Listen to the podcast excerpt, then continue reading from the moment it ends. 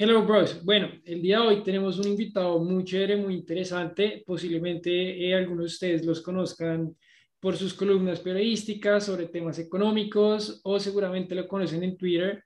Para algunos les parecerá un poco polémico, a otros les parecerá muy interesante lo que escribe, pero pues lo tenemos hoy como invitado porque pues nos parece importante para todos los emprendedores que nos oyen.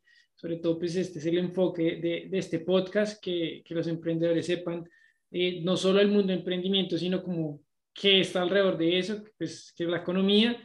Entonces tenemos como invitado el día de hoy a Martín Jaramillo. Eh, voy a hacer un poquito de la biografía de Martín. Él es administrador de empresas de la Universidad de Spring Hill College y además tiene una maestría en la Universidad de los Andes de, en economía pues, ha tenido un, pues, un, gran recorrido, como les comenté, es columnista del espectador, ha, sido ejecutivo técnico de Raseguros, profesor universitario, investigador de economía de la Universidad de la Gran Colombia, y bueno, tiene un gran recorrido periodístico y pues sobre todo en todo el tema de economía, que lo que pues más nos interesó para poderlo aquí tener como invitado, pero bueno, dejémoslo ahora que se presente, y pues Martín, muchas gracias por estar aquí el día de hoy. Mateo, muchas gracias. Un saludo para todos. Yo, en efecto, pues soy, soy economista también, también de pregrado, eh, pues, administrador de empresas y, economista.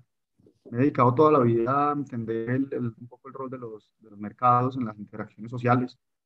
Eh, empecé con cosas menos, menos, eh, menos aplicadas, tal vez, como sector financiero, un poco de macroeconomía, pero, pero pues eh, la vida me ha llevado más a temas más aplicados, como son microeconomía, especial pues, pensiones, laboral, eh, impuestos. Esos tres son como mis tres temas. He publicado alguna que otra cosa en, economía política y en economía del crimen, pero eh, sobre todo pues son esos tres temas en los que yo paso la mayoría de mi tiempo, cómo utiliza uno los mercados en los diferentes sectores para darle más bienestar social a la gente. Bueno, Martín, eh, pues ya entrándonos en el tema, denso, así lanzándonos de cabeza desde el principio, pues en estos momentos el panorama económico mundial y nacional eh, no es el mejor eh, por diversos motivos, desde la recesión que ya se vino en Estados Unidos hasta, pues, que algunos dicen que ya está, hasta otros que dicen que pues se va a dar, eh, hasta pues los temas de inflación, la guerra en Ucrania, eh, la subida de las tasas de interés, digamos, están dando un montón de fenómenos eh, que pues la pregunta es cómo, cómo llegamos acá, para dónde vamos, esto cómo puede afectar como al colombiano de a pie con sus negocios, pues sumado obviamente a las elecciones que acabaron de pasar en Colombia. Entonces, pues no sé, una mirada general del panorama. Yo sé que son un montón de temas, pero no, sé cómo lo podrías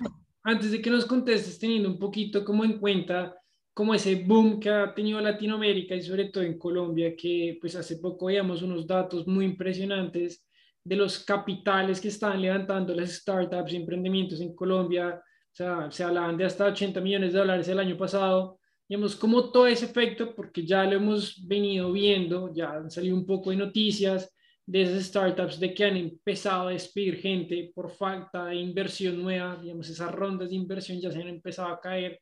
Entonces, sí, como dice Daniel, como si esos grandes emprendimientos, startups están pues, ya en un punto como de, bueno, paremos aquí, ¿cómo crees que se va a ver, como dice Daniel, la gente del día a día, de a pie, todo eso? Bueno, pues es que esto es un panorama un poquito largo, pero pues yo creo que vale la pena que lo, que lo cojamos, digamos que con, con la correcta perspectiva. Esto pues claramente empezó, empezamos, esta historia antes de contarla, sin, sin, empezar en 2020 es imposible. 2020 teníamos una economía mundial, pues, digamos, estable, creciendo. Eh, Estados Unidos es un gran jugador en estas cosas, China también, nos guste o no habían algo, digamos, de preocupaciones por la economía china, pues sobre el, un default inmobiliario, bueno, unas cosas que pues, todavía hoy nos preocupan, pero pues, no había mayor cosa, ¿cierto? Eh, eh, no, no, no, pues no había, no, no, había mayor cosa, ¿cierto? Los vientos de 2020 eran muy bonitos, íbamos a crecer mucho, ¿cierto? Iba a haber más prosperidad, reducción de pobreza y todo eso. Ahí llegó la pandemia, ¿cierto? Entonces la pandemia un poco, los, los gobiernos dijeron, bueno, lo que hay que hacer, ¿cierto? Primero hay una recesión económica, es como la economía entra en coma, el gasto de los hogares baja, la inversión en las empresas baja, el gobierno normalmente, eso ya es aceptado por la gran mayoría de la economía, dice, el gobierno es donde tiene que gastar un poco más, ¿cierto? Como el gobierno tiene capacidad de endeudarse a más largo plazo. ¿Qué pasa donde pues, el ingreso del hogar cae porque se pierden empleos? El, la inversión empresarial cae porque la gente le tiene miedo al futuro.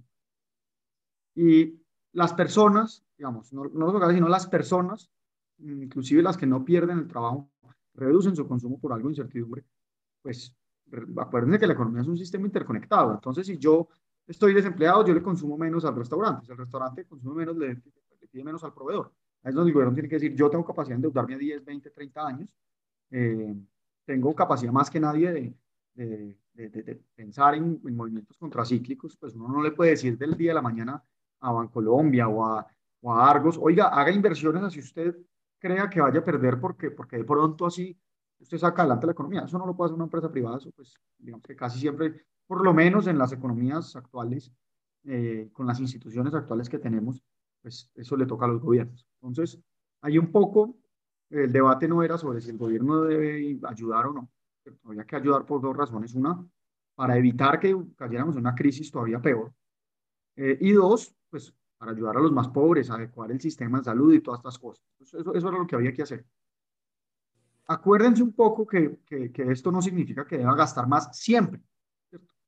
Eh, los que, si hay alguien, digamos, más liberal, de los, que nos escuchan, más liberal o libertario, pues yo recomiendo un texto de Sala y Martin, una columna que escribió por ahí, dice, dice el mito del déficit cero. Entonces el gobierno en recesiones tiene que gastar más y tiene que correr déficits, endeudarse, pero en booms, en bonanzas, tiene que ahorrar. Entonces, sí, déficit cero sí en el largo plazo, las cuentas le cuadran en el largo plazo, pero pues en el corto plazo eh, sí es deseable o que haya déficit o que haya superable, ¿cierto? Eso de, que las cuentas den cero 100% de los meses o años no tiene sentido. Eso es lo mismo que yo le diga a ustedes que los ingresos y los gastos le, le, le, le quepan 100% en, en, cada mes. Usted dirá, no, pues entonces nunca podría comprar un carro porque nunca voy a ganar en un mes exactamente lo que cuesta el carro, ¿no? Yo con el carro lo, lo pago con algo de deuda y algo de ahorro y algo de ingreso corriente. Ese es un poco, un poco el, objetivo. Entonces, ahí todo el mundo estaba de acuerdo. Gasten más, adecúen el sistema de salud y todo. Llegó un punto en la pandemia en los que ahí sí nos empezamos un poco a ver los economistas, un poco los más conservadores como, como yo, como eh, hay muchos, ¿cierto? Como Ignacio López, pues hay varios, eh, Jorge Llano. En el exterior, pues el más icónico es Darren Summers, pero, pero muchos decían, ojo, que se le puede ir la mano si usted gasta más de lo que es y sobrecalienta la economía, pues va a pasar lo que está pasando en este momento, que es va a aumentar la inflación en países con mercados laborales como el gringo, se va a sobrecalentar el mercado laboral gringo y pues a usted le va a tocar pisar el freno de mano en la economía para que no se le, sube, se le desborde la inflación, porque eso tiene efectos importantísimos en pobreza, en planificación, en inversión de mediano plazo, de largo plazo. Entonces, digamos, para, para retroceder un poco, en ese momento era la idea de ¿Seguimos expandiendo esta vaina desde el Estado o más bien tenemos una política más sensata y empezamos a recoger, digamos que liquidez de la economía, le bajamos al gasto público? Y en ese momento, pues, el consenso mundial fue, sigamos gastando. Eh, Paul Krugman es un premio Nobel de Economía, igual que Lawrence Summers, de hecho. Pero Paul Krugman fue uno de los que más habló y dijo, vea, la inflación es transitoria, esta vaina. Primero dijo, no, venga, no, es una inflación, no sé qué, en estos momentos no hay cómo haber inflación, eh, la, economía está eh, no está en pleno empleo, está muy por debajo de la capacidad, imprima billetes, gaste, gaste, gaste. Entonces después dijeron, uy, si estamos viendo datos de inflación, varios levantamos la mano y dijeron, oiga, vea que sí. Entonces ahí nos dijeron, no, no, no, el problema es, es que la, la inflación es transitoria, ¿no? bueno, Krugman, bueno, pasó de que no iba a haber inflación a quedar transitoria, bueno, no, nada grave, no sé qué, no qué, con unas columnas muy bien argumentadas, sino bueno. Entonces después dijimos, oiga, llevamos cuatro meses con inflación, esto no era transitorio, esto de verdad hay que hacer algo ya, ¿cierto? Y Krugman ahí fue cuando salió una columna en la que dijo, venga, la inflación, pensémosla bien, eso no es tan grave, no afecta a los más pobres. Ahí le dijimos, venga, está loco, está hablando bobada. Eh, y ahí es donde llegamos a donde estamos en este momento. Los gobiernos, a los gobiernos se les fue la mano, se les fue la mano interviniendo. Eh, en su momento era difícil oponerse, ¿cierto? No, ustedes, los, no sé, neoliberales, dicen que el Estado no debe apoyar, eso no era lo que decíamos, por supuesto. pero, pero no, no sé qué, en este momento es distinto, eso del, dijeron varios acá, eso del neoliberalismo ya no, eso de, de los libertarios, eso ya no, eso sí acabó el liberalismo en esta pandemia. Pues fíjense en el problema tan el berraco, en el, en el berraco en el que estamos. El problema es, la economía está andando a una velocidad, por lo menos la gringa sobre todo, una velocidad insostenible. Tienen una inflación altísima lo que tienen que hacer es subir tasas. Es decir, el Banco Central, en la Reserva Federal, tiene que aumentar la tasa de interés, un mecanismo que no va a explicar, es muy técnico. Y eso significa que, dos cosas. Una, atrae inversión, ¿cierto? inversión digamos, que se viene de otros países, de Colombia, por ejemplo, para allá. Porque lo primero que dicen es el gobierno de Estados Unidos, o sea, la deuda del gobierno de Estados Unidos va a pagarle a usted inversionista más. ¿cierto? Eso es un poco, digamos, de educación financiera.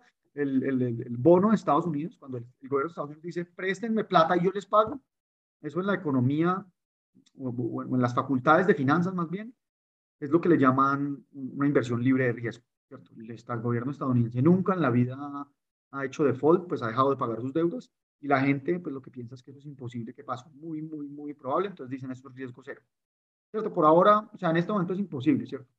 Eh, pues, Estados Unidos tiene muchas reservas, tiene la moneda más fuerte del mundo, maneja su política de manera muy responsable, tiene mecanismos, bueno, eso no, pues es posible que, que haga un default a diferencia pues, de Colombia o Argentina o otros países menos desarrollados. Eh, entonces Estados Unidos sube tasas, entonces pasan dos cosas. Por un lado, le llega más inversión. Entonces uno dice, bueno, eso parece bueno, quien no quiere inversión. Pero por el otro lado, eso es un freno a la economía. Fíjense lo siguiente, si usted es un inversionista, ustedes un, hagan de cuenta, si usted no escucha emprendedor, si usted es un emprendedor y usted, no sé, exporta, usted está en Estados Unidos, usted exporta, eh, no sé, algún bien con, con intensidad alta en capital. No sé, usted exporta eh, mm, capacidad computacional, ¿cierto? digamos algo así. Usted tiene que comprar unos servidores, eso es una inversión grande inicial, y va a tener una rentabilidad del 10% anual. Dice, uy, qué chévere, yo soy muy rentable. Pero ¿qué pasa si a usted le suben las tasas y, le dicen, venga, le vamos a prestar plata, usted se puede financiar, pero ya no al 8 como antes, sino al 11.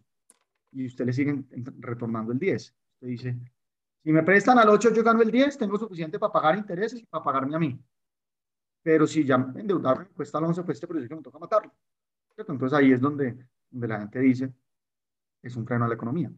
Para la persona más de a pie, hombre, si usted la casa ya no la va a pagar en 15 años como en las cuentas que usted tenía con su sueldo, sino en 25, yo a lo mejor dice, no, yo en 25 no puedo, no, no quiero o la, o, o, la, cuota no va a ser de millón y medio mensual, sino de 3 millones, pues no, pues ya no me alcanza, o ya no quiero, ¿cierto?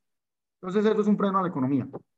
Eh, entonces ese es el problema tan verdad con el que estamos. Los inversionistas, y eso es un poco lo que pasó en el dólar, recientemente los inversionistas dicen, Estados Unidos va a entrar en recesión, porque por un lado no ha sido capaz de controlar la inflación con las medidas que ha tomado, le va a tocar pisar el freno duro.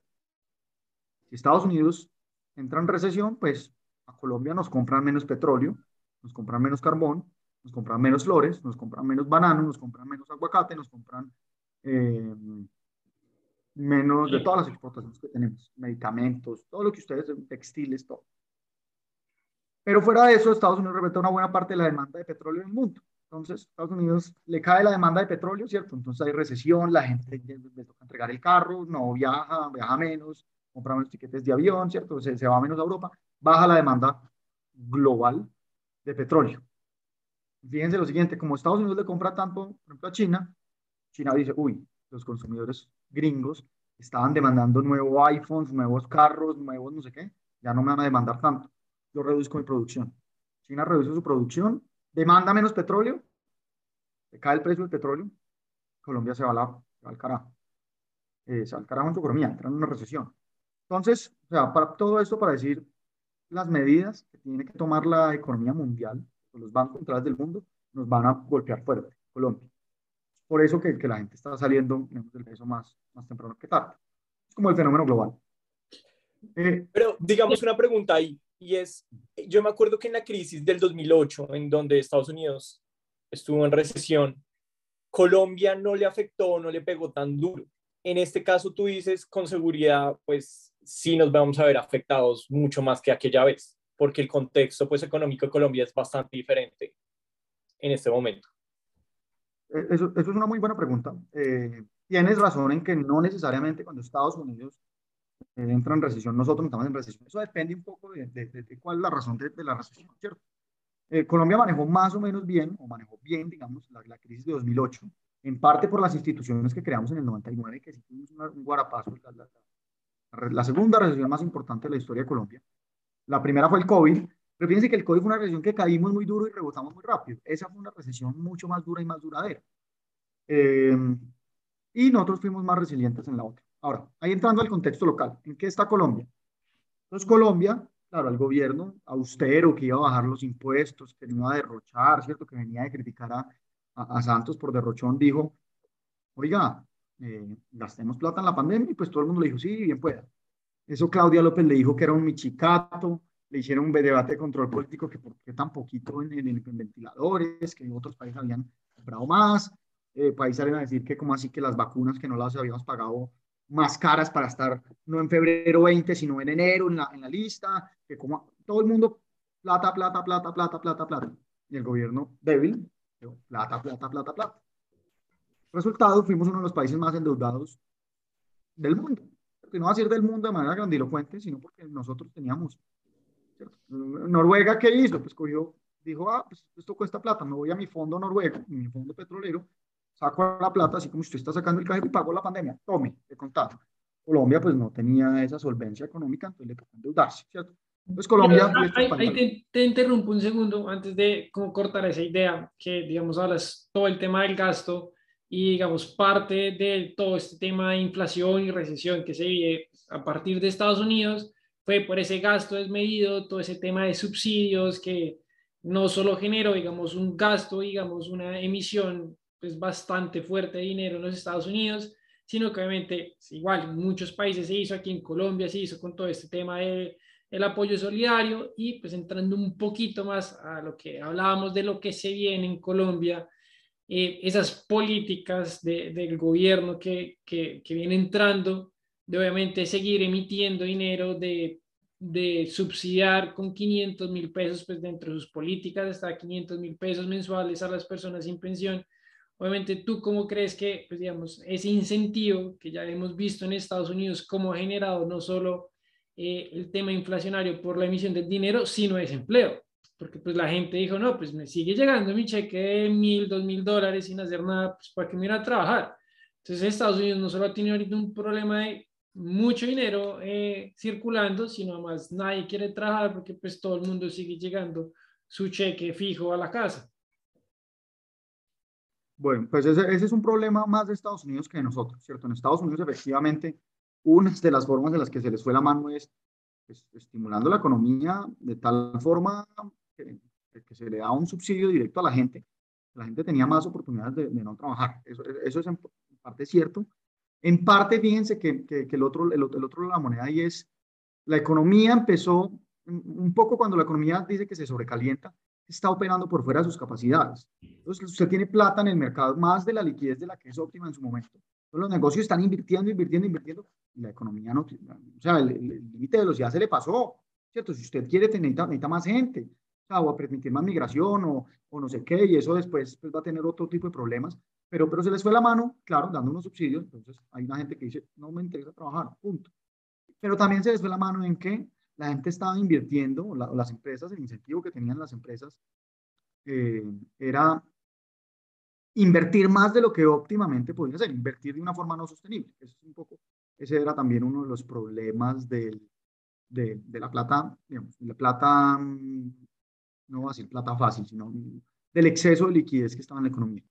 Entonces, o sea, volvamos un segundo a Colombia que no termino. Entonces, Colombia gastó mucha plata, nunca se lo reconoció al gobierno. Es que haya ganado mucho. Y pues tan es así que perdimos el grado de inversión. El grado de inversión subió 400 pesos el dólar.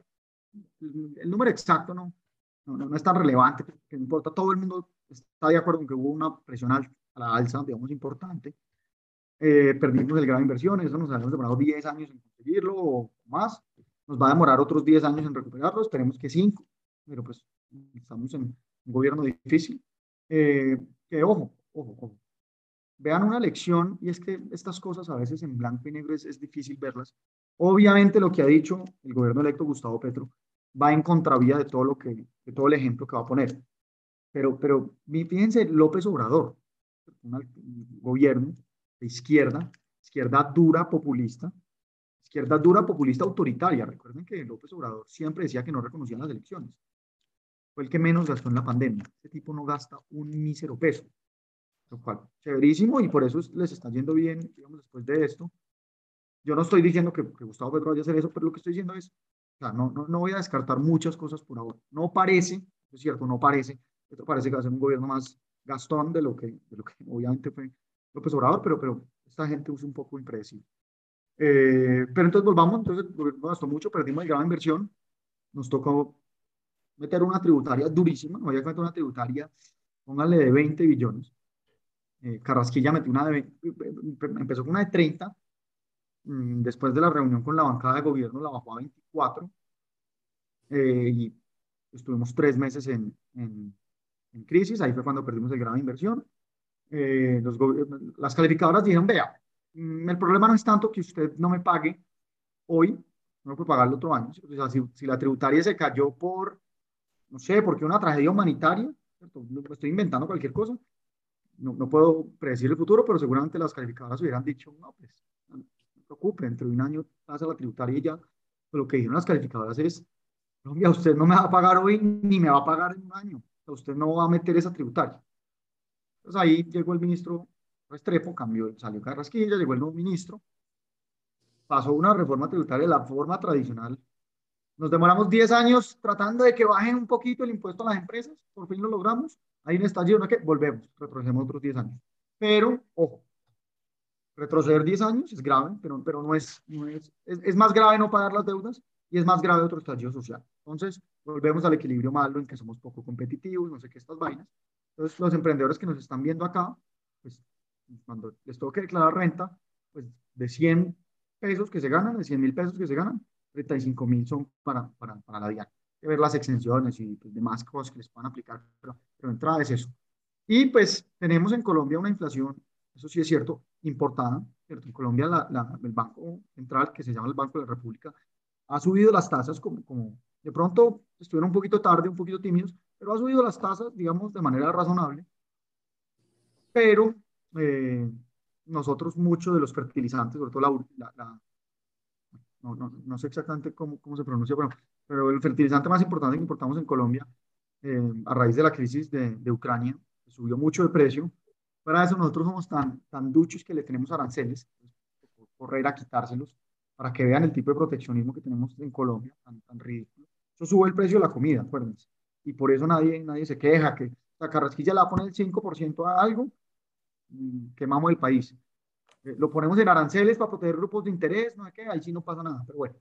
Entonces, pues tenemos inflación, Colombia no tiene mucho margen para, para, para protegerse, y bueno, estamos a la espera de cómo va a salir eso. El gobierno próximo, eh, al gobierno próximo, por fortuna, crecimos más de lo esperado y recaudamos más de lo esperado. Entonces, la reforma tributaria, que antes era inminente, antes era inminente el día que llegara, ya no es inminente, ya se puede esperar un año, puede dos. Eh, pero Petro ha dicho, yo lo voy a presentar que me diga, porque eso hace parte de mi plan de gobierno. Y bueno, en eso estamos. En, en Colombia, mantener un poco, en Colombia, la economía colombiana, lastimosamente, en el momento en que estamos, es un barco en una tormenta, ¿cierto? El barco se puede manejar bien, tratar de salir, pero, pero hombre, o sea, las olas son fuertes. Y, manejar un y, y, de pronto, de pronto, la ola es tan grande que tumba cualquier, puede ser el, mejor presidente del mundo. Pero puede que las olas estén calmadas y el presidente la embarre, ¿cierto? El presidente de un timonazo para el lado que no es. Pero, pero, pero, pero el factor externo es brutal. Es muy importante los próximos meses y hacer lo que podemos hacer desde Colombia pues es lo mínimo que podemos hacer, digamos, que para, para suavizar esos golpes o para aprovechar las oportunidades que tengamos. Martín, y sobre ese último punto que hablaste de la reforma tributaria que está planeando Petro, digamos que eh, tengo dos preguntas sobre eso. La primera es como, eh, ¿es necesaria? O sea, en el contexto actual, ¿de verdad se necesita? Porque en la campaña vimos como que todos decían, no, se necesita sí o sí una tributaria en este momento. Eh, y la segunda es hacer una tributaria en este momento económico de inflación, de posible recesión. ¿qué podría generar? O sea, si es una buena idea o es poner más el dedo como en la llaga y si hay una recesión, pues aumentar la recesión que vaya a haber. Aumentar, o sea, cuando tú dices aumentar las recesiones, es como por qué, ¿por qué lo dirías? Por el... No sé, si hay más impuestos a las empresas, pues va a haber más y eh, menos incentivo de crear una empresa. Y de por sí, si hay una recesión, pues es que no hay plata, es difícil endeudarse, es difícil crear empresa y fuera de eso los impuestos lo suben, pues no, no suena como una buena idea. Y, y, digamos, pues que esos impuestos obviamente pues se, se, se transfieren al consumidor final. Digamos, la propuesta que damos esta semana de ponerle un impuesto del 4% a todos los planes celulares que están por encima de 39 mil pesos, 40 mil pesos, Obviamente, pues todo eso va a desinsistear el, el, gasto no solo de las empresas, sino pues, de, de, las personas. Entonces, pues obviamente, sí, o sea, ¿qué, qué tan viable es, sobre todo con el enfoque que tiene hacia las empresas y pues que hemos visto también aumentar hacia las personas naturales. Bueno, pues ahí hay que, ahí hay que ser, tienes toda la razón, si suben los impuestos a las empresas, esto, puede salir muy mal. En algún momento dijeron, dijo Ricardo Bonilla, va a haber un impuesto al patrimonio, yo lo puse en Twitter, va a haber un impuesto al patrimonio que va a recaudar 10 billones de pesos. Eso es una cosa brutal, brutal. Santos en su momento, cuando se lo puso a las empresas, una de las peores prácticas de impuestos del mundo, eh, recaudó como 7. Yo en un momento dije, pues pucha, este man dice 10, tiene que tocar a las empresas. El man no lo tenía muy bien pensado y dijo esa cosa porque así es el grupo político y tiran cualquier cosa. Eh, entonces, pues, nos asustamos mucho. Un impuesto al patrimonio de las empresas mal diseñado puede acabar con el patrimonio de la mayoría de empresas en 10, 15 años, ¿cierto? Obviamente eso no va a pasar porque se van a ir antes. Eh, pero bueno, al parecer eso lo corrigieron, alguien que sabe dijo, vea, no puede, no le puede tirar eso a los mercados porque entonces no va a venir nadie, no sé qué. Y lo retiraron, ya dicen, que, no van a haber impuestos al patrimonio de las empresas. Ahora, dos cosas. La primera, dice Luis Fernando Medina en Twitter en estos días, no, antes queremos es bajar los impuestos a las empresas, ¿cierto? Creo que lo dijo José Antonio Campo también en una de estas entrevistas, tal vez con un medio, internacional. Eh, bueno, o sea, válido. Eh, entonces uno dice, bueno, no lo ¿por qué no lo pusieron en el programa? Le hice yo la pregunta a Fernando Medina y dice, no, porque los detalles, yo no, no, que, que, los detalles no se ponen en el programa. Yo no, no, los detalles no. El, su visión, o sea, es que, hombre, es, usted va a decir una programa tributaria en tres frases, va a decir qué va a pasar con las personas, qué va a pasar con las empresas, qué va a pasar con el IVA. Y esas son las tres frases que usted tiene que tener, eso no es un minúsculo detalle. Sé, eso, es una, eso también es una puja interna de algunos sectores dentro del pacto histórico que dicen, fusilemos las empresas a impuestos, otros dicen hay que mantener gran inversión, entonces pongamos los impuestos moderados, otros dicen, venga, hay que ser competitivos y la izquierda no puede, no puede, no puede quedarse atrás en el debate técnico. Eh, entonces, en ese caso, eh, pues por favor, bajemos los impuestos a las empresas. Entonces, efectivamente, tienen formas de tirarse la economía, pero en este momento, en este momento hay una cosa muy, muy importante. Más, o sea, si uno le cobra impuestos a las personas, pues sí, seguramente gastan menos. Entonces eso, digamos, frena un poco la demanda eh, y frena un poco el gasto de los hogares. Sí, entiendo ese impacto, pero, pero hay algo peor que eso. Y es que Colombia de verdad tenga una situación fiscal grave. O sea, que Colombia no pague su deuda. Si Colombia no paga la deuda el otro día, el dólar va a subir X cantidad de pesos. Si Colombia no paga su deuda, perdemos el acceso a mercados internacionales por 20, 30, 40 años. Esa es la peor forma. Yo prefiero que el gobierno, obviamente, tenga unas finanzas sanas a que las incumplamos. Eso por un lado. Ahora, lo ideal en el mundo perfecto de los pajaritos y, todo, pues ideal, el gobierno cogiera los 20 billones de pesos que le hacen falta, de los 350 billones de pesos que ya se gasta en subsidios mal diseñados, en corrupción y en vainas, pero reducirlos de corrupción es casi imposible. Si uno supiera exactamente dónde está la corrupción, pues sería muy fácil. La corrupción viene eh, la corrupción viene eh, en, formas, digamos que inesperadas. Eh, lo otro, lo del gasto, lo de subsidios, pues, es, difícil, ¿cierto? Eso se demora un tiempo y eso, o sea, eso, reducir el gasto en el corto plazo no es posible, ¿cierto? Hay que reducirlo en el mediano plazo. pero, pues, yo, yo, yo, la verdad es que soy pesimista, es que esas ideas perdieron la selección. Rodolfo Fernández tenía un discurso no sé si lo iba a cumplir o no, pero tiene un discurso más de autoridad, de austeridad, y, no caló. No, no, no, no sé si caló o no, pero no ganó, no ganó. Entonces, pues lo ideal es que el gobierno se financiara bajando los gastos inoficiosos, pero pues eso no va a pasar. Si eso no va a pasar, pues ya quedan dos cosas, o subimos impuestos o hacemos default, o, o, le incumplimos, al, o tenemos unos cambios irresponsables en la política fiscal. Entonces ahí la pregunta es cómo se van a subir. Sí, claro, si se le suben a las empresas, pues, liquidan a los emprendedores, pues por cada emprendedor que liquidan son cinco empleos, por cada cinco empleos son cinco familias, entonces ahí sí, pues es, no diría que por eso entramos a una recesión, no diría por eso, sino por eso va a bajar la inversión y cualquier bonanza no va a ser tan buena, no va a reducir tanto la pobreza, no va a generarle más competitividad, pero cualquier recesión sí nos va a dar durísimo. Entonces, eh, sí, pues los impuestos, lo que les digo. Si uno estuviera en un país como Estados Unidos, que ha tenido superávits, o, que, o, que, tiene más capacidad de endeudamiento, uno dice, bueno, no, no subamos impuestos en ese momento. Pero en Colombia, que, está tan, que es tan dependiente de, de los mercados internacionales, pues, hombre, se nos viene una tributaria, o sea, yo, yo, diría pensar en que no va a haber una tributaria es pensar con el deseo, y, y, eso, pues yo ya lo hice y varios de nosotros ya lo hicimos durante mucho tiempo con las elecciones, no va a ganar, lo atajamos en primera vuelta, en segunda vuelta, eso llega a alguien, financia a alguien, al final se le caen los votos, al final, no, no, toda la vida pensamos con el deseo, pues yo ya estoy diciendo mucho más realistas, que se nos viene una tributaria, si la tributaria se hace bien, a lo mejor digamos, tenemos más beneficios que, costos. En el gobierno que está, no sé si vaya a ser bien o no, pero pues sí tenemos que atajar por lo menos las peores de las ideas que tienen. Y algunas se han ido retirando, ¿no? Algunas, la, de, la del 70% de los dividendos dijeron que era un, un, error de redacción, lo cual pues yo aplaudo, bueno, y ahí hay varias que han ido retirando. No, esa era tan loco que hasta de pronto sí fue un error de redacción porque era quebrar a todas las empresas del país. Yo, yo, yo, yo les digo, pues aquí un chisme de insider.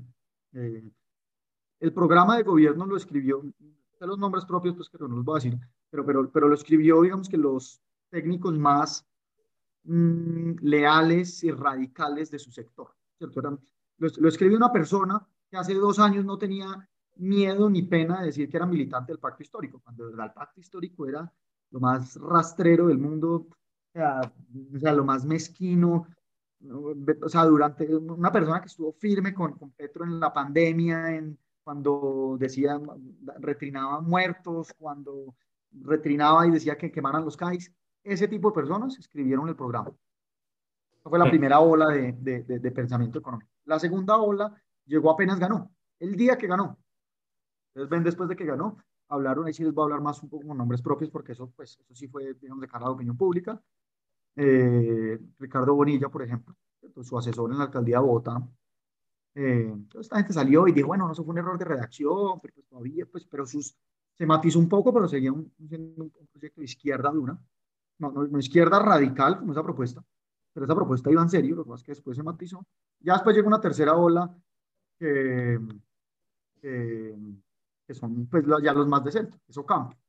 Campo dice, bueno, pues, vamos a hacer un, pues, una política de izquierda, pero pues una izquierda moderna, un poco más moderada, entonces son pujas, ¿cierto? Son pujas. Entonces, cuando, cuando Bonilla dice es un error de redacción, pues es una forma de, política de decir, venga, esos manes que estaban ahí, unos brutos, eh, el enfoque va a ser este, y después llega otro a desautorizarlo a los dos anteriores.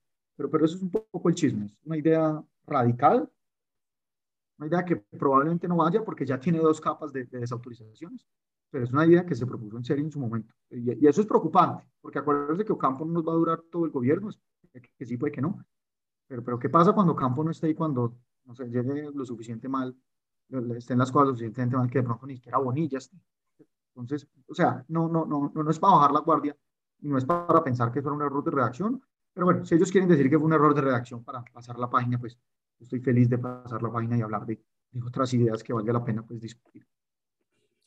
Martín, yo ahora te iba a preguntar, esto es como un paréntesis porque tampoco es que tenga así la mayor conexión, pero es que no quiero, digamos, eh, tener esta charla sin preguntarte. Eh, digamos, los efectos de la informalidad en Colombia, eh, que tanto pesan para la economía. Yo me leí un libro que se llama Pobreza y Prejuicio y el autor Camilo Herrera Mora, pues dice como de verdad es un gran problema para Colombia pensando en la tributaria, donde, digamos, pues se podría recargar mucho dinero si los comerciantes, personas naturales, pues contribuyeran eh, en el recaudo, cosa que pues son muy como que no quieren hacerlo, reniegan de eso, pero digamos como ese también es como una evasión muy importante para la economía. la gente que dice, no, yo, yo no pago, yo no cobro IVA, yo no voy a ser responsable de IVA, yo no pago renta, como que, eh, ¿qué tan importante es eso? Porque parte de nuestra labor es ayudar a esa formalización en emprendimientos. Entonces, como chévere oír, como de verdad, ¿qué, qué efectos tiene eso? Bueno, la, la, hay una parte, eh, Camilo es un buen amigo, y hay una parte en la que yo estoy muy de acuerdo con él y otra en la que no. La parte en la que estoy de acuerdo es que él, nos ha, él ha dicho en ese, en ese, en ese mm, libro que la, que la informalidad ha sido, la informalidad no en, en, general es mala, ¿no? Uno no quiere que la gente sea informal, ¿cierto? Y no esté protegida socialmente y todas estas cosas. Eh, pero él dice, con toda razón, que la informalidad nos ha protegido de muchos choques externos. Eh, cuando se pierden los empleos, entonces, o sea, imagínense un empleo formal es una empresa, ¿cierto? Usted es un, un no sé, una, ¿qué me imagino yo? No sé, una productora de video, ¿cierto? Y usted tiene unos camarógrafos y unos editores, no sé qué, se llega una pandemia, todas las empresas se amarran y dicen, no, no, no, los videos, no, no, no, ya no, esa vaina, no, yo, no tengo cinco minutos para pagarle a usted, no, me da miedo, yo tengo que guardar eso para, para no quebrar. Entonces usted dice, bueno, yo tengo esta gente empleada formalmente, los voy a despedir porque le toca, porque si no se quiebra usted, pues ya, no hay con qué pagar, le toca vender el edificio, pagó el edificio, le toca ya, digamos que cerrar la empresa porque los clientes le dijeron, ya no, necesitamos más de su servicio. Usted echa a la persona, le paga la indemnización, y la persona se va, ¿cierto? Se cerró la, cerró la empresa o digamos que no la cerró, la chiquitó. Pues listo. Que, o sea, si, si, le vuelve a llegar demanda, dice, bueno, con la gente que tengo, esto la, la recupero. Eh, entonces, pero, si dicen, bueno, deme otro video y usted dice, no, otra persona no me, pues, tengo que contratar a otra persona, me dice, bueno, no me le mido, no me le mido porque no sé esto, ¿qué? Ese es el problema un poco del empleo formal. Las barreras de entrada son altas, las barreras de salida son altas. Apenas está, o sea, apenas la persona entra, usted tiene que afiliar a, la ARL, tiene que comprometerse a pagar, bueno, tiene los, el periodo de prueba, pero después del periodo de prueba tiene que pagar, ¿no? Los emprendedores lo conocen muy bien. Y cuando sale, pues unas barras de salida muy altas. tiene que pagar la indemnización, tiene que liquidar cesantías, bueno, tiene que hacer un proceso ah, importante. Sin hablar con... Para hacer un paréntesis en ese, digamos, también el tema laboral en Colombia se, pues, ha vuelto un, también un poquito un problema para el tema de la formalización, digamos, porque la misma, las mismas personas abusan de, del derecho laboral. Digamos, pues he conocido casos de, de empresas en donde tienen hasta 30 empleados con protección laboral reforzada por temas de salud y, digamos, un día lo estuve revisando y muchos empleados, pues, uno revisa y pues no, no había razón de ser. Digamos, o sea, uno ve y dice, ¿cómo, cómo es que por parte de, de, digamos, de los inspectores laborales, todo esto, cómo es que permiten una protección laboral reforzada en estos casos y obviamente también, pues cada día hay más extensiones a, a fueros y bueno, todo el tema, eso, eso también pues impide la formalización en Colombia. Pues eso, es cierto, es, más, eso no lo tengo que decir yo, eso lo, lo, dijo las Naciones Unidas, el PNUD, la Oficina de Economía de las Naciones Unidas, eh, aquí en este lado del mundo, eh, y es que lo dijo en la misión empleo, y es que, venga, las normas laborales en Colombia no le mejoran la vida al trabajador. Es más, se la empeoran al trabajador promedio. Claro, de pronto benefició a alguno que no hizo, que, que trabajó en una empresa, no hizo bien su tarea, le pagó una indemnización alta, sí, o de pronto un sindicato, hay, alguna gente poquita la que de pronto lo beneficia, pero en general al trabajador promedio, a la mayoría de trabajadores en Colombia, las leyes laborales en neto lo perjudican, ¿cierto? Porque están mal diseñadas, mal reguladas, están eh, pensadas desde la, desde la manera equivocada, ¿cierto? Entonces, mm, usted le dice a una, una persona, les voy a dar un dato, en Amazonas el 80% de la gente gana menos de un mínimo. Hay como cuatro departamentos ahorita podemos ver la gráfica, hay como cuatro departamentos que el 70% gana menos de un salario mínimo. Uno dice, bueno, el 70% de la población no puede cumplir la ley, es que uno no gana poco porque no quiere, ¿cierto? Eso, es absurdo. Entonces uno gana poco porque la productividad de uno es baja, porque no ha tenido la educación, o puede que sí la haya tenido, porque es que le pagan, o sea, los salarios en algunas regiones de economía son bajos incluso por los profesionales. porque no hay empresas, porque no hay bienes públicos, porque no hay buen estado, porque no hay buen acceso a la justicia, porque no hay seguridad. Por ejemplo, vayan a un lugar, vayan a Buenaventura y pregunten por qué los empresarios no crecen más. aquí en Bogotá pues, le, llegan más negocios, usted contrata a 7, 8 personas más, si hay que registrarse en la cámara, como usted va se registra, si hay que, no sé, poner un aviso afuera gigante, usted lo pone. Pues, sí, hay lugares del país donde si usted pone un aviso afuera, el otro día les llegan personas armadas a cobrar extorsión. Entonces, hay lugares de Colombia donde, donde eh, el salario mínimo es una locura, pues es una, una locura, es, una ilusión, porque nadie lo gana ni nadie tiene cómo ganarlo. Entonces, pues termina la gente, termina usted diciéndole al 80% de Amazonas, pues, no señores, en Bogotá dijimos que, que, eso no nos gusta, usted quédese sin salud del régimen contributivo, eso implica eh, tener licencia de maternidad o paternidad, por ejemplo, implica tener incapacidades en caso de que usted le pase algo. Pues jodase.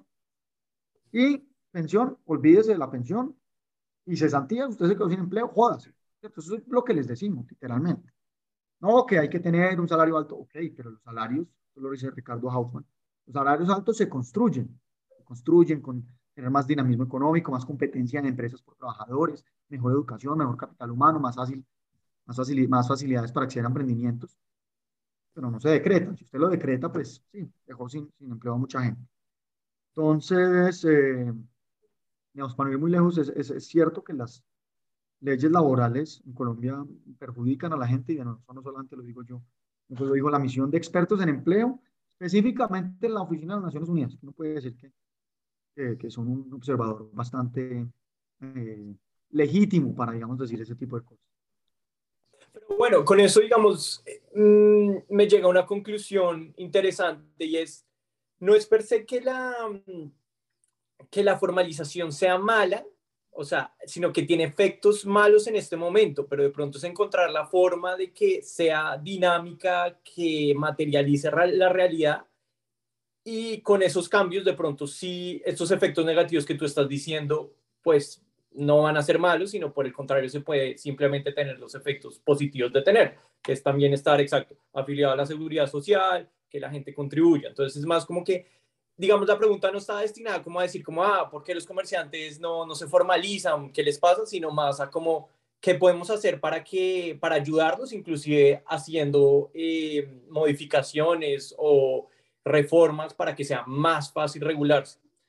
Eh, no sé, yo hago mucho por eso. Caso aparte, por ejemplo, la noticia que salió esta semana de, de la W, bueno, y en todos los medios sobre las plataformas de transporte en donde pues las multaron como, como diciendo, como, como siendo ciegos ante la realidad, pues, del día a día de las miles de personas que la utilizan, como que ese tipo de cosas no, no tienen sentido.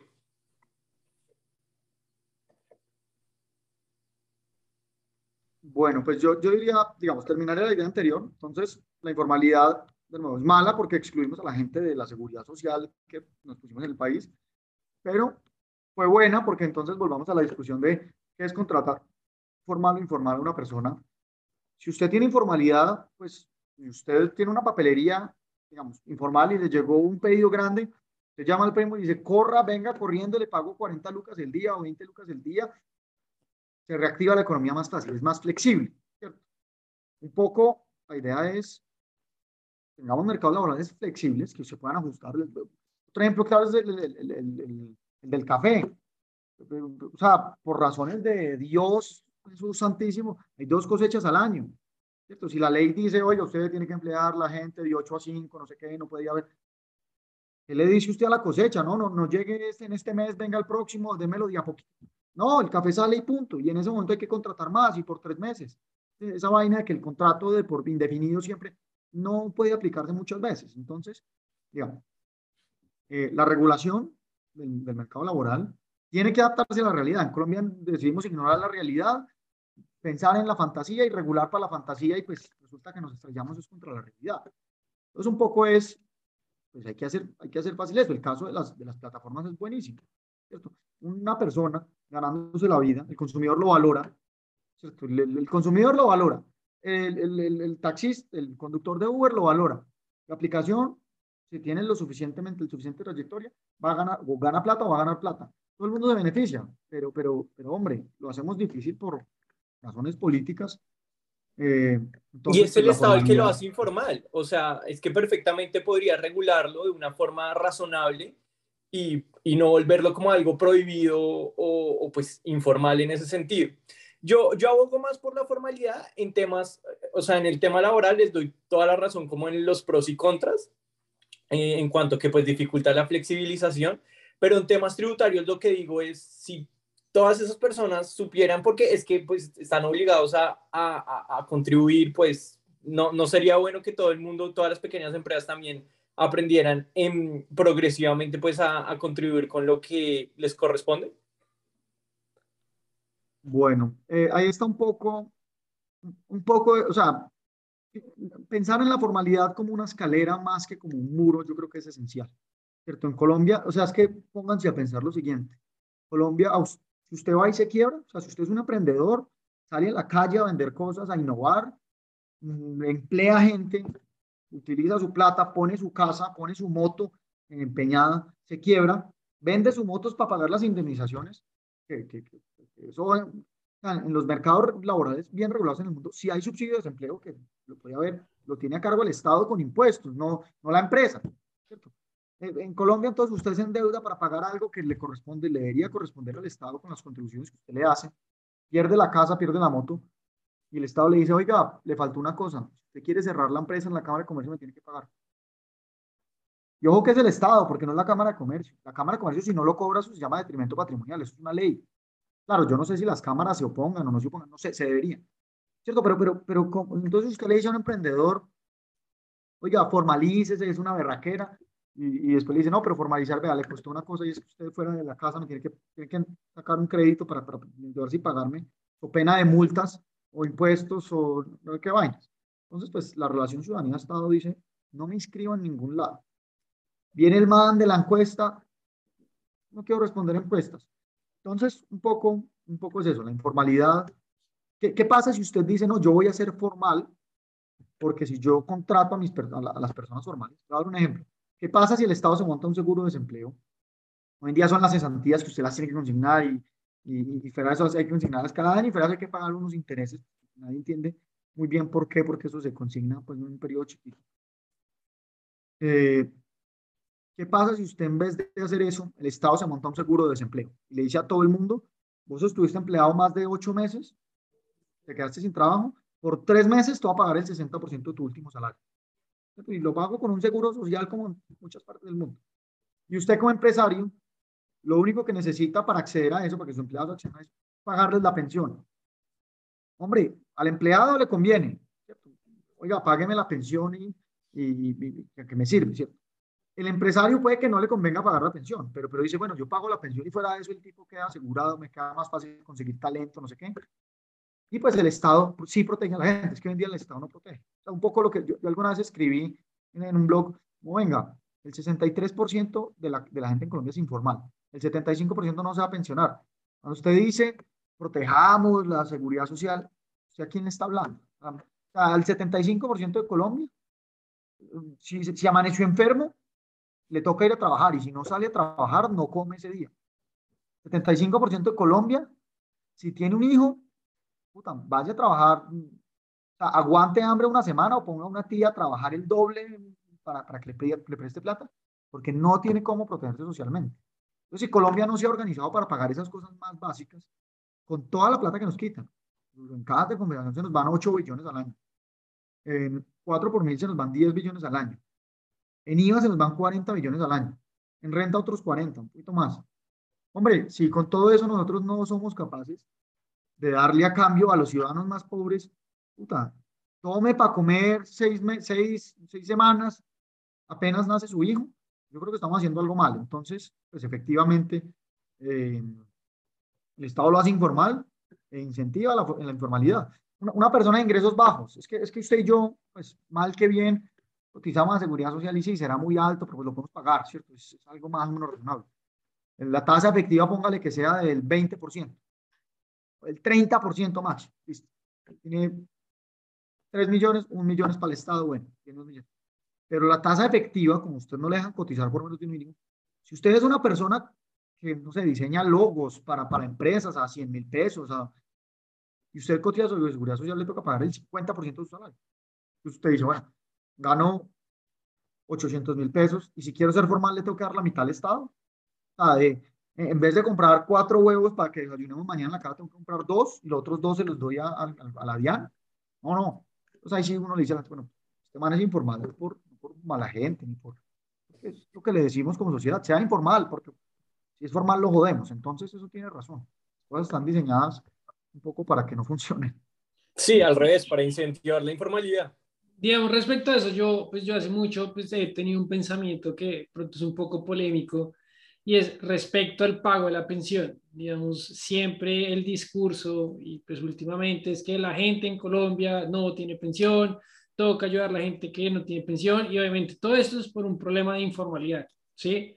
Pero, digamos, con lo que tú dices ahorita, eh, yo pienso que la pensión debería ser algo meramente voluntario. O sea, sin importar si es con pensiones, fondo privado, lo que sea, debería ser meramente voluntario, por lo menos desde el punto de la formalidad, que digamos el, el, empleador paga un porcentaje y el empleado paga otro porcentaje.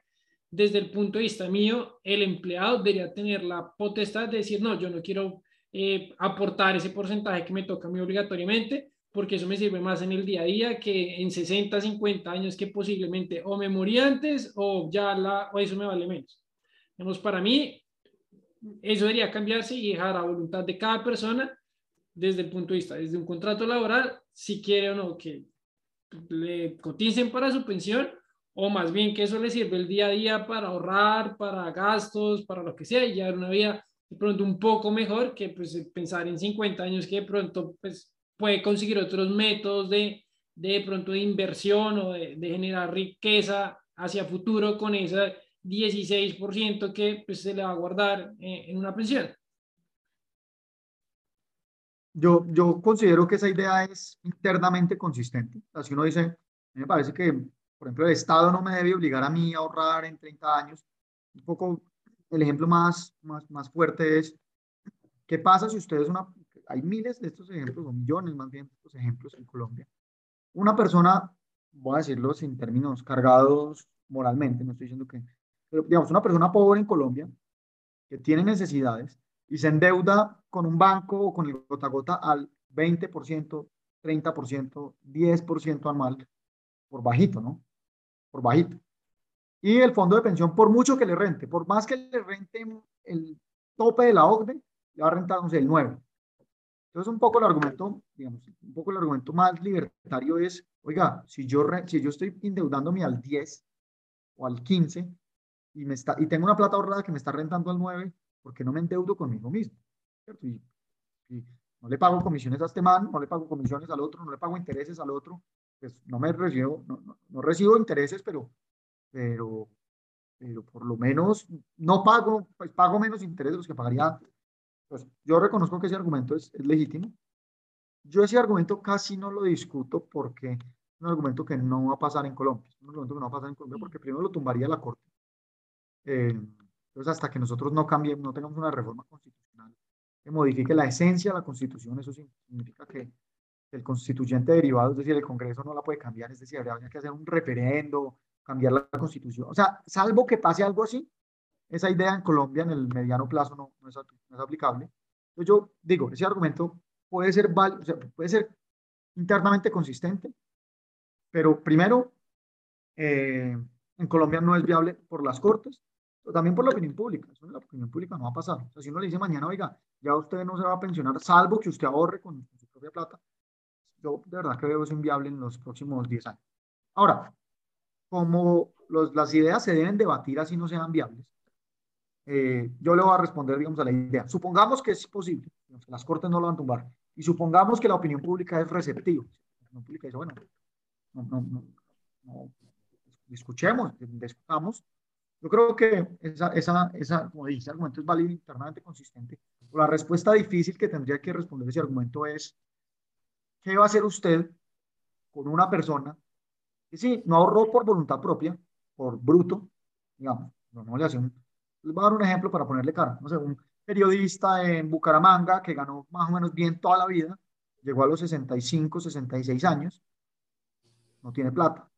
Mm, vendió la casa, supongamos, vendió la casa y vive de eso y paga el arriendo, no sé qué. ¿Qué pasa si a los 75 años se queda sin plata? Uno puede decir perfectamente un argumento libertario, bueno, eso hace parte de la responsabilidad y pues la caridad privada debería ayudar pues en esos casos extremos, pero ¿qué pasa si no? Porque ese es el caso en este momento Colombia. ¿Qué pasa si no? ¿Qué vamos a hacer con, con, en, en, en 10 o 20 años van a ser 10 millones de personas en, adultos mayores. La gran mayoría de ellos sin mayores activos. De pronto la hipoteca, ¿cierto? la casa de los poquitos activos, pero sin mayores activos, o sea, sin activos para sostener una familia o una pareja durante los 20, 30 años que vamos a vivir en esa época, eh, si llegamos a una expectativa de, no sé, hasta los 85 eh, o 90, no sé, ¿qué, ¿qué, vamos a hacer con esa gente? ¿Las vamos a dejar morir? No puede decir, una pregunta difícil, pero, pero, pero digamos, esa sería como la primera respuesta que uno tendría que, que tener muy clara ante ese argumento. Aunque yo creo que el contraargumento ahí es que igual la gente no se está pensionando así sea obligatorio, ¿no? O sea, como que en la realidad, pues el porcentaje no es alto, entonces ni lo uno ni lo otro, en pocas palabras. Exacto. Y, ese, que, digamos, bueno, ese es un buen argumento. Exacto. Y pues de que digamos, la persona sea la que termine el porcentaje que quiere que vayas a su fondo de pensiones, ya sea el 16, el 8, el 10, el 2, el 5, el 1, porque, pues, digamos, lo que tú mismo comentabas, la, la gente, digamos, de bajos recursos, pobre, pues tiene que recurrir a otros formatos de financiación que no son entidades bancarias.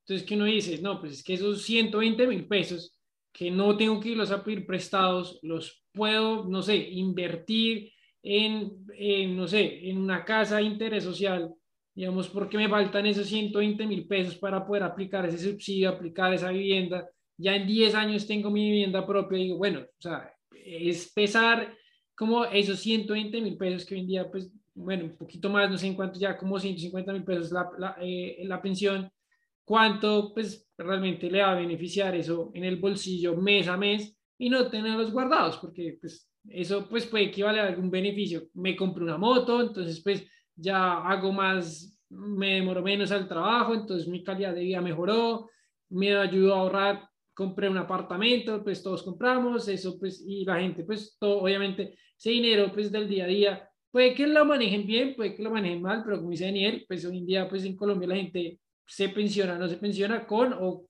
sin, con ese porcentaje, entonces, pues, sí, es muy difícil, obviamente yo lo que lo digo es porque, pues, es mi, mi parecer, como debería ser, pensando pues, de que cada persona pues, es libre de, de, de debería decir en, en, su pensión. Pues porque al final cada uno está sirviendo, pues mejor que esa persona, ese dinero esté circulando que que esté guardado. Ya, yo estoy, yo estoy, de nuevo, ese argumento yo, yo lo, lo, lo considero válido, consistente internamente.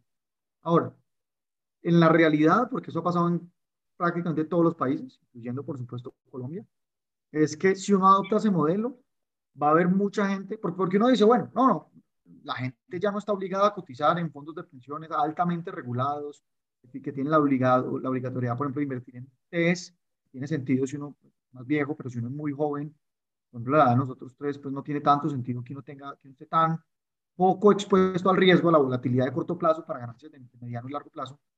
Entonces uno puede argumentar, oiga, yo puedo manejar mejor esa plata. Y yo ese argumento creo que, esa premisa creo que es cierta. Ahora, hay que tener en cuenta que cuando uno deja que la gente tome su propia decisión, la gente no ahorra. Si uno dice, está bien, estoy dispuesto a aceptar esa consecuencia del argumento, a mí me parece válido, pero también me parece válido y me parece que es un argumento defendible. Si uno quiere argumentar, no, es que la gente se va a poner a ahorrar de otras formas, digamos, el ejemplo que tú ponías, si uno dice, no, todo el mundo va a manejar muy bien su plata, se va a comprar una moto, con la moto va a ganar más porque va a hacer domicilios más rápido y, y con la plata que se gana además va a tener un fondo de ahorro y lo va a ahorrar súper bien y se va a pensionar con más plata. Yo digo, bueno, ese caso puede existir, pero no va a ser para la mayoría de gente. La mayoría de gente no va a ahorrar y no se va a pensionar. Eso es una visión. No, alguien me podrá decir, no, eso fue en el pasado, en el futuro va a ser distinto. Lo que yo le preguntaría es, ¿puede? ¿Cierto? No necesariamente el pasado es igual al futuro, pero ¿por qué esta vez va a ser distinto? Entonces, yo, yo de nuevo, yo creo que ese es un argumento válido. El problema es que, lo que ya dije, en Colombia tumbarían el argumento, políticamente no sea viable, pero incluso si uno supera esas, digamos, las ideas y uno dice, bueno, pues discutamos, yo diría, bueno, estamos dispuestos a tomar esa posición y saber que, que, los resultados de eso implica que mucha gente va a tomar malas decisiones y va a tener que vivir con las consecuencias de esas malas decisiones. Ese es un poco, porque si uno lo pone en términos conceptuales, suena, suena todavía más, más chistoso el argumento que, o, las objeciones que estoy tratando de plantear. Porque fíjense que es el Estado ni siquiera, ni siquiera protegiéndonos de otros, el Estado protegiéndonos de, nuestro, de nosotros mismos. Hay gente que dice, hombre, si yo soy una persona adulta, les voy a dar un ejemplo, el Estado hoy en día tiene prohibido la grasa trans en los alimentos. Si yo soy una persona que se quiere tomar un basado de grasa trans, ¿por qué me lo prohíben? ¿cierto? No, tiene tantos peso. Es una persona adulta, informada, no sé qué. Y ese argumento filosóficamente es difícil de responder. Entonces, digamos, ahí, ahí lo, que dice Mateo, pues digamos que coge un poco de peso. Sin embargo. Eh, ese argumento, o sea, los críticos de ese argumento van a decir, oiga, pero es que con ese modelo, la mayoría de gente se queda sin pensión y la, y la, la pobreza en la vejez es muy alta. Ustedes dicen que eso es otro argumento válido. No, es que hoy en día la pobreza, la, pobreza es muy alta. Sí, de acuerdo, porque el 75% no se pensiona.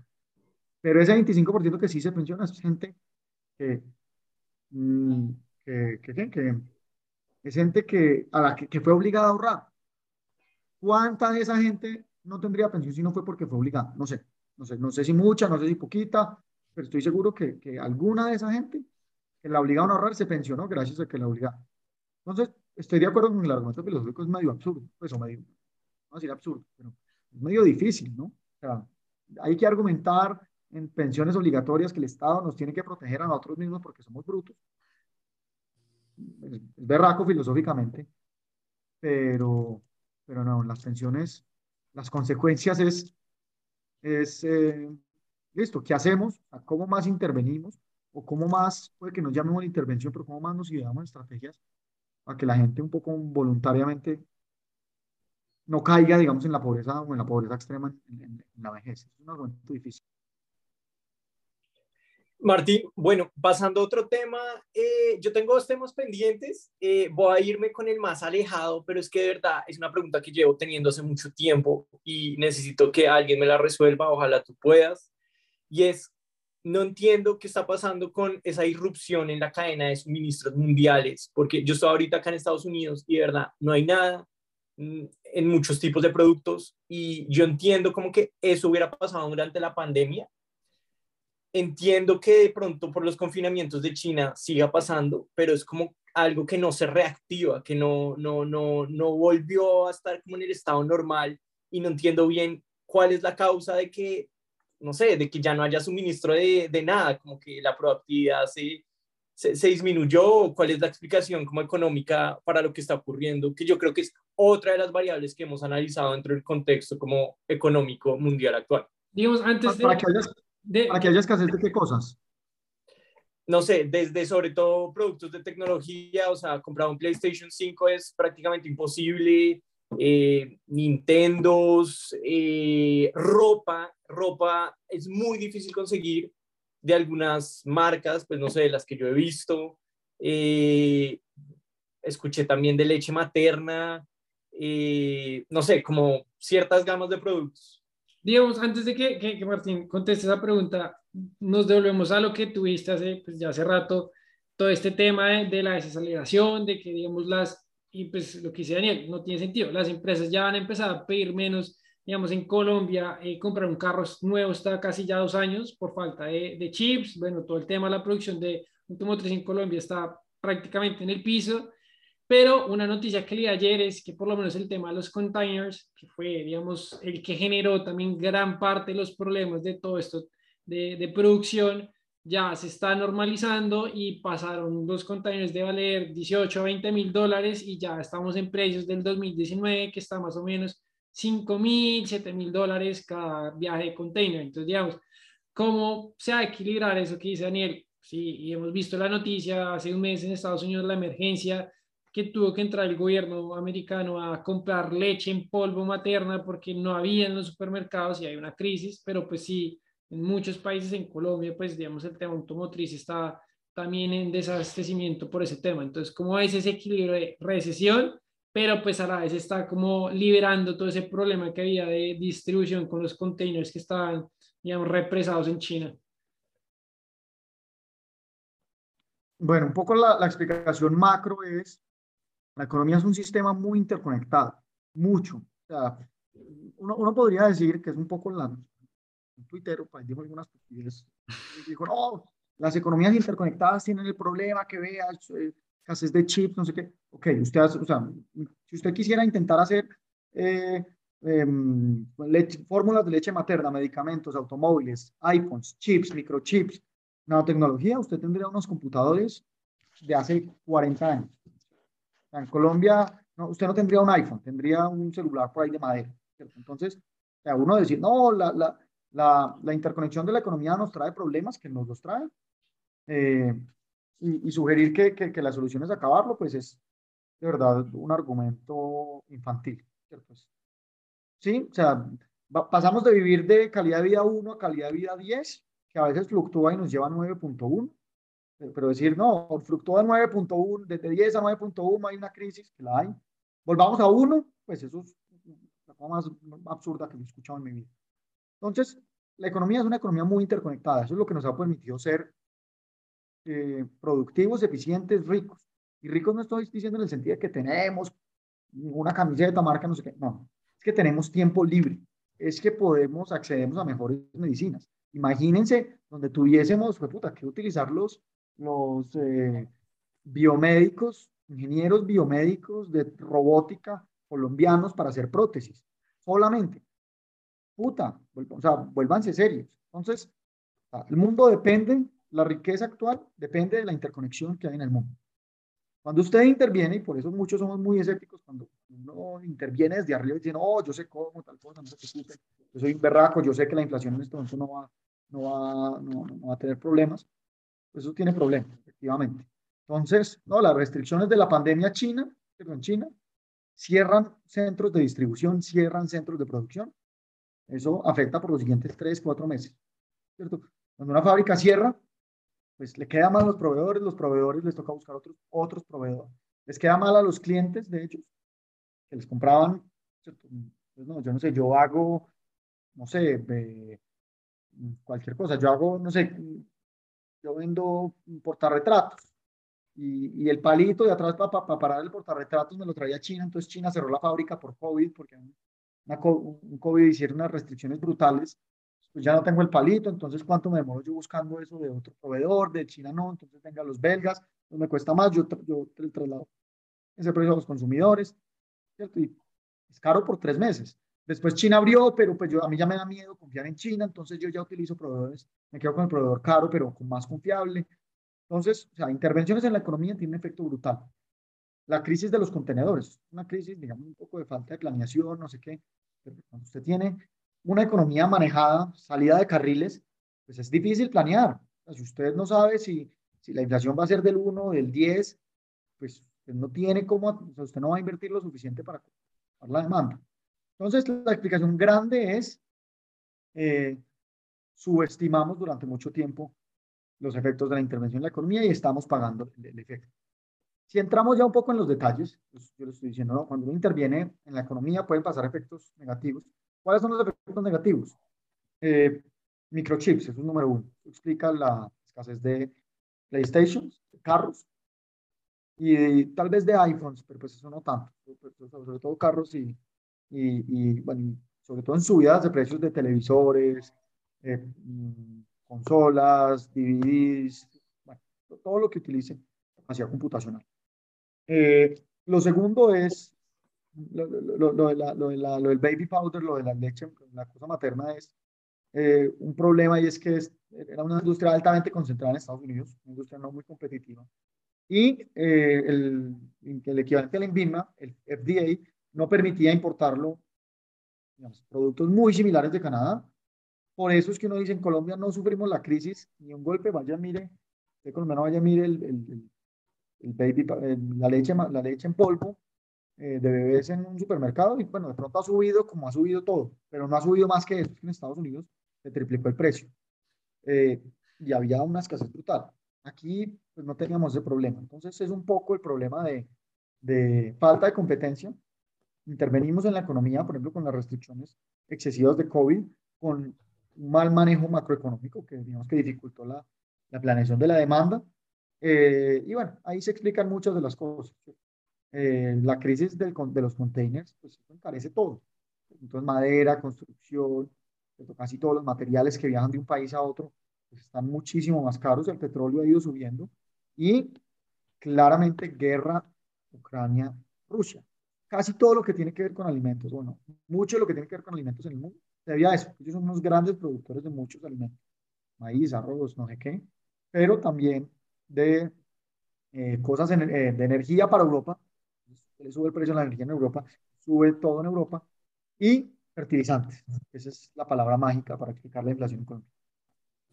El mercado de fertilizantes es global y por fortuna, es que por el amor de Dios, lo que les digo, si nosotros, si nos sale más barato traerlo desde Rusia, eh, pues imagínense cómo somos ineficientes produciéndolo en Colombia.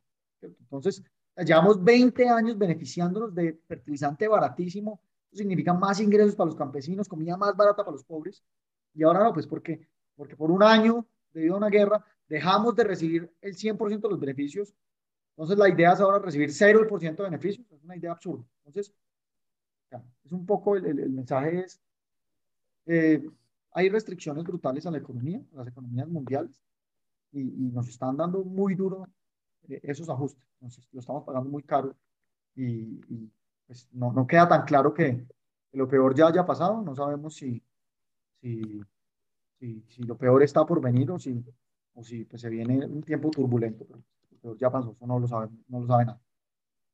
Martín, y ya para ir cerrando, digamos, con el último tema, que es el tema, pues que estas semanas ha estado, mejor dicho, en boca de todo el mundo, entonces está un bando, que es el tema de el alza del dólar en Colombia. Eh, entonces está el bando que dice, no, esto es totalmente por el contexto económico global, a todas las monedas les está pasando lo mismo, hay menos dólares, pues es entendible que, que, que, que, el dólar esté más caro, pero obviamente también está el contexto político. Entonces, pues, ¿cuál es tu perspectiva? ¿Es lo uno, es lo otro, es la combinación de las dos cosas que pesa más? Eh, ¿Va a bajar en algún momento? También porque hay un poco de especulación en cuanto hay gente que pues está diciendo esto va a subir un montón, entonces va a comprar en este momento.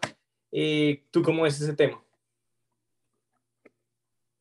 Bueno, pues hay una cosa que, yo dije esta mañana en un grupo y yo dije, oiga, qué de malas Petro, que le llega un rally de depreciación de monedas emergentes eh, justo mientras está diciendo estupideces y, y, y, justo cuando ya es electo, pero antes de posesionarse. O sea, muy paradójico. Entonces, o sea, eso, es un poco reconociendo que claramente hay un factor externo. obviamente hay un factor externo. A mí no me digan que que, el, ministro de Hacienda que puso Petro está depreciando el euro. Eso no, no, tiene sentido. Eso sí, también es miope y equivocado, como dicen los petristas. No, son solamente factores externos. Parte de lo uno y parte de lo otro. Yo, eso no es un análisis mío, no es un análisis mío porque pues, si uno quiere ser riguroso con eso, tiene que sentarse, ver los datos, dar un rango, ¿cierto? O sea, hay que ser mucho más riguroso. Pero si uno quisiera hacer un machetazo, o sea, un ballpark figure, o sea, algo puede ser muy equivocado, pero le puede dar una idea. Miren cuánto subió el dólar desde que, se, desde que pasó la primera vuelta, que parecía que iba a ganar Rodolfo, hasta dos, tres semanas después de que, dos semanas después que, ganó Petro, una o dos semanas. Eso, obviamente el 100% no se puede decir que es Petro, pero si ustedes miran la fluctuación de las monedas durante ese tiempo, algunas subieron, otras bajaron, es decir, no había pasado nada grave. Es decir, más o menos ese es el efecto Petro. Acuérdense que llegó a bajar a 3.700 y pico. Y llegó a subir más o menos hasta dos semanas después, póngale a 4.100, 4.200, ¿cierto? Máximo. Entonces, si a mí alguien me dice el efecto Petro son 500 pesos, mi reacción es, ¿cómo saben? Pues tiene un análisis detallado es intuición. Hay que, de nuevo, eh, saber cuáles son los efectos de las monedas es difícil. Eh, pero, pero si alguien me dice 500, yo digo, no, no está loco. no es una cifra loca. Eh, y el resto, pues ahí es una mezcla de las dos cosas, y no es una mezcla lineal. O sea, no es como que yo diga, es 10 pesos de este y 10 de este. No. El hecho de que Petro no genere, no genere eh, confianza hace que el efecto externo nos pegue más duro, ¿cierto? Es como una combinación de las dos. Como, como ¿cuánto tengo yo en, este, en, esta taza? No, pues tengo 100 gramos de Coca-Cola y un Mentos. No, resulta que las dos cosas mezcladas se, se vuelve peor. No es 100 más 10, no, es 100 por 10, no sé. Entonces, desenredar eso es imposible porque ahí es, lo que Taleb le llamaba sistemas complejos. Eh, entonces, pues, ponerse a pensar si son 500 o 400 es difícil, pero, pero lo que sí está claro es que sí son ambas cosas. Eh, es el primer punto. Segundo punto, si va a subir o a bajar, la respuesta que debe decir cualquier persona es no sé. No sé, porque, hombre, están pasando cosas en Ucrania, eh, Estados Unidos de pronto sale con una locura macroeconómica, Europa no sabemos cómo va a reaccionar ante una crisis energética que se le vienen, eh, no, sabemos qué va a pasar con, Venezuela, imagínense que hagan algo bien berraco, yo no sé, que el día de mañana saquen 17 reformas de un día para otro, de modernizar eh, su economía, porque eso es algo de lo que ya vienen haciendo. Eso se dolarizaron de facto, entonces los problemas de inflación ya no lo tienen. Eh, están recuperando la producción. Miren los barriles de producción de Venezuela. cayó y ya está empezando a subir. Las cifras de, la, noticia que llegó ahorita en al correo fue eh, aerolíneas piden permiso para reabrir rutas a Venezuela. No estoy diciendo que no sea bueno, ustedes saben que no, pero, pero, pero algo está pasando allá. De acuerdo que nosotros tenemos frontera con ellos. Cualquier cosa que pase allá tiene un impacto acá. En Colombia, pues, se viene una reforma tributaria, una pensional, nos tiran algo de la salud, un decreto al sector petrolero. Cualquier cosa vuela al dólar 500 pesos. Cualquiera de las cosas, si es lo suficiente grave, de los que les di, vuela al dólar 500 pesos. si yo llego aquí y les digo, no, vea, el dólar va a estar a 4.100, pues, digamos lo que yo me apuesto, eso es lo que yo diría. Mañana hace un huevón de estos, amanece de mal genio, hace eso y el dólar no está a 4.100, sino a 5.500. Pues ahí dicen, Martín es un bobo. Vea, vea, la, la, la bobada que dijo.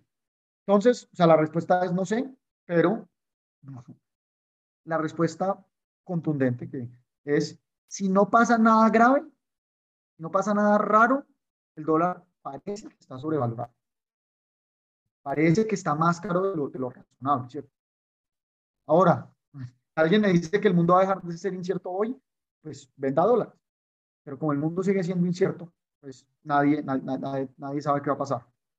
¿Qué sí, ¿Qué les puedo decir yo con, con plena con certeza, certeza, con plena contundencia? Que los principios de inversión, eso sí no cambian.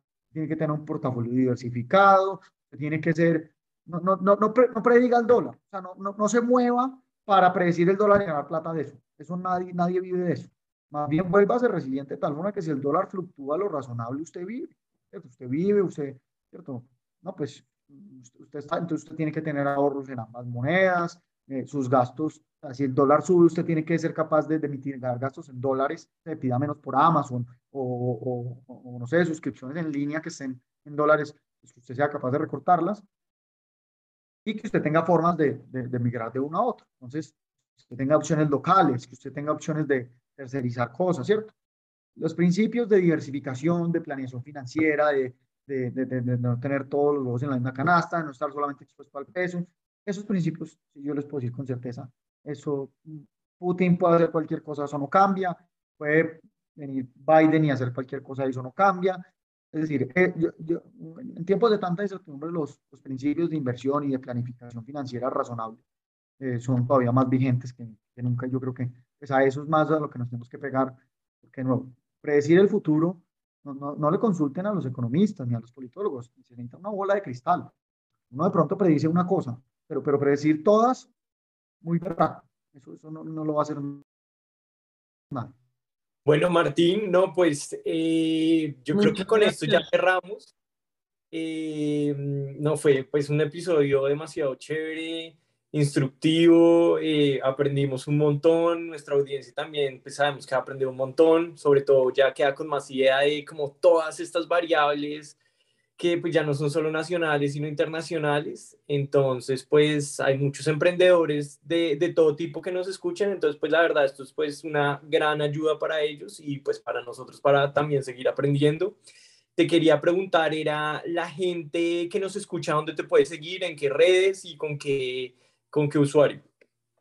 Bueno, pues yo, yo escribo en, en El Espectador cada 15 días. Eh, hay una cosa, una anécdota muy chistosa, es que El Espectador sacó una nota hoy eh, diciendo estos son los, los, cargos que suenan o que van a anunciar, no sé qué, para el Ministerio de Hacienda. entonces dicen, bueno, aquí está eh, Diego Guevara, que es de la Javeriana y escribe ocasionalmente para este periódico.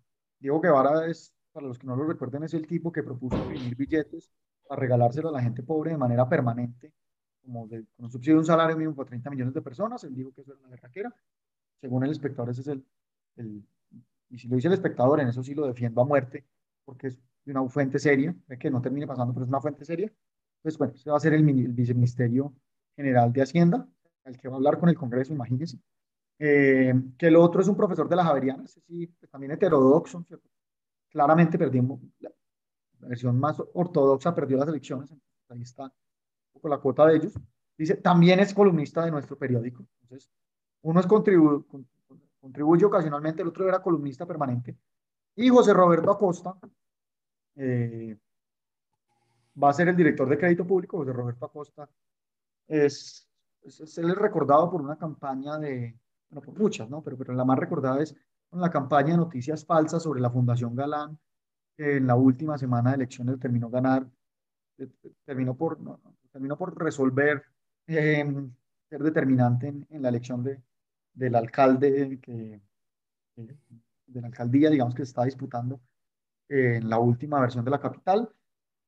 Y dicen, él también fue columnista de nosotros. Entonces, pues es muy chistoso porque es que tres columnistas es economista muy de izquierda, tan a la izquierda que uno propuso, imprimir billetes para financiar gasto público permanente. Eh, sean eh, columnistas del espectador, pero bueno, yo soy un economista un poquito más de derecha, lo cual yo creo que habla muy bien del periódico. Pues ahí, ahí, ahí, ahí escribo yo cada 15 días. Y bueno, pues yo escribo cosas un poco menos, a veces más serias, a veces menos en, en Twitter. Yo estoy como arroba Tino Jaramillo.